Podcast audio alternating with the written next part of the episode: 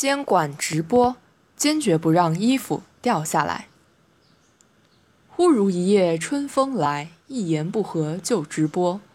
这一次，Papi 酱开了直播首秀，两千万人在线，一亿以上的点赞，在某种程度上刷新了直播记录。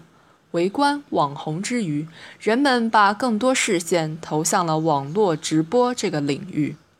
一台电脑，一个摄像头。一副耳机，一个麦克风，对着镜头唱唱跳跳、聊聊天，就有不菲收入。几年前，人们很难想象到这是工作的场景。网络直播随着技术的发展，很快成为移动互联网时代的现象级风口。据统计，目前我国在线直播平台数量接近两百家，用户数量高达两亿。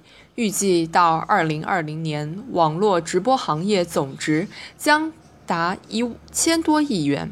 然而，这一种新兴的网络文化现象，在创造社会产值时，也不断暴露各种问题，直播污垢不时侵袭而来。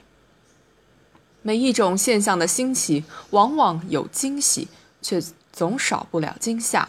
网络直播也是如此。从网文化部查处的案例看，一些网络平台涉嫌提供含有宣扬淫秽、暴力、教唆犯罪、危害社会公德内容的互联网文化产品。这意味着，相较于网络直播社交化、互动化的美好想象，恶俗。低俗、媚俗的内容也在搅浑池水，更甚者，在巨大经济利益诱惑下，越黄越暴力越出名，打赏越多的现象成了显规则。一些主播借助色情、暴力、闹剧等形式博名换利，而某些直播平台为了增加收入、提高知名度、活跃度及流量，逃避社会责任，放弃自我监管。变相助长或纵容着各类色情、暴力内容的传播。当内容生产遭遇恶意低俗，当行业发展碰到野蛮生长，主管部门的监管就需要切实发挥应有的作用。看到一个行业发展的隐患并改改进，是监管部门应有的职责。就网络直播而言，文化部早在2011年就出台了《互联网文化管理暂行规定》，现在又发出了关于加强网络表演管理工作的通知。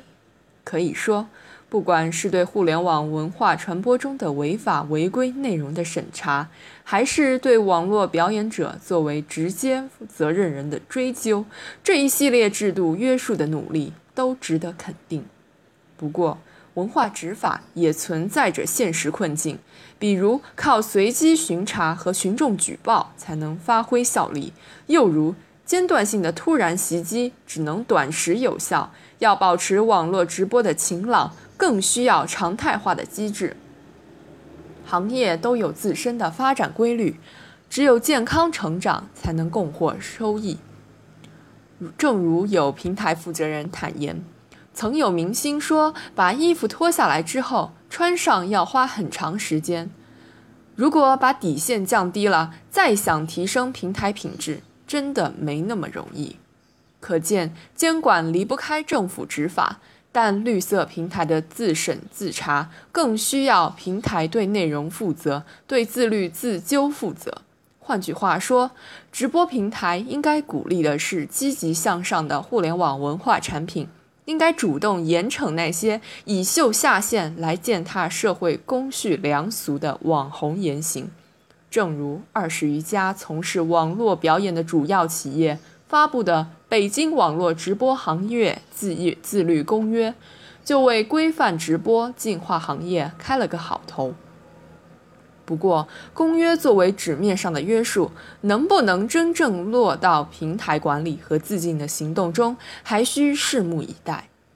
应该注意的是，看得见的网红直播污垢易清理，看不见的直播污垢难察觉。对后者，更应在立法和机制上未雨绸缪。